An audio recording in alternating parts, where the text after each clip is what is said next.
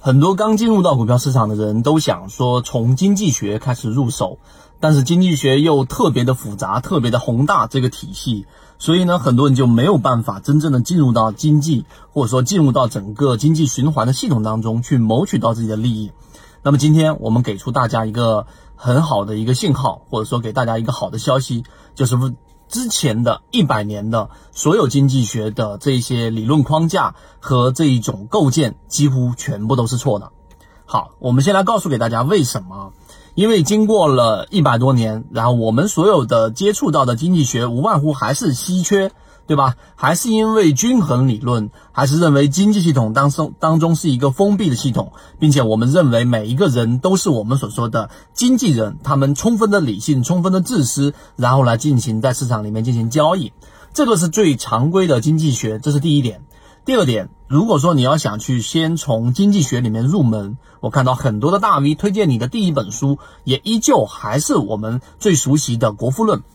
那《国富论》里面所提到的，到底财富是怎么来的呢？我们把结论告诉给大家，《国富论》和传统经济学告诉给我们，所有的财富都是由于我们的这一种加工和分配所导致的。什么意思呢？就像一块没有价值的泥巴，我把它捏成一个陶碗，所以它就形成了我们所说的这一种价值。这是第一点。第二点，为什么说财富是由分工造成的呢？那就是一个人，对吧？如果说让你去做一个图钉啊，就钉子部分和那个钉帽部分，然后呢，你一天大概能做四十个。但如果进行分工，每一个人他只做钉子那个部分，另外一个人只做这一个钉帽的部分，然后第三个人进行拼接，那么最终只需要很少的人一天能够产出大概四千个图钉，那么这个就是分工所导致的财富产生。好，我就已经很简易的把传统的经济学里面财富是怎么样出来的告诉给大家。刚才我说那个好消息就是，实际上你会发现我们之前讲的索罗斯他非常超前，他在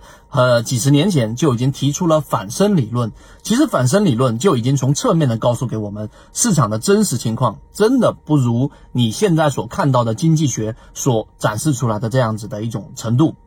我们就拿交易来说，就是任何一只股票，它如果说达到了我们所说的这种均衡的价格，传统经济学告诉给我们，举个例子，它达到了二十块钱附近波动了，那说明什么？说明供需这一个平衡，所以它才达到这个价格。但是我告诉给各位，从我们这么长经验和我们整个系统的了解，现在最前沿的经济学就是实战经济学，告诉给我们，并不是这样的。市场当中它并不是一个封闭系统，这是第一个结论，和传统经济学不一样。第二个，它现在所处的这个平衡、这个均衡，其实也不是封闭、封封闭系统所导致的这样的一个均衡，它最终是一个动态的均衡。第三，现在市场里面套利的真正机会是什么？那就是我们说市场犯错、超跌的机会，而这个超跌的机会是由于系统内部所导致的崩溃，而不是外部所导致的崩溃。这一点我给大家拓展去说，很多人会以为股市大跌崩盘。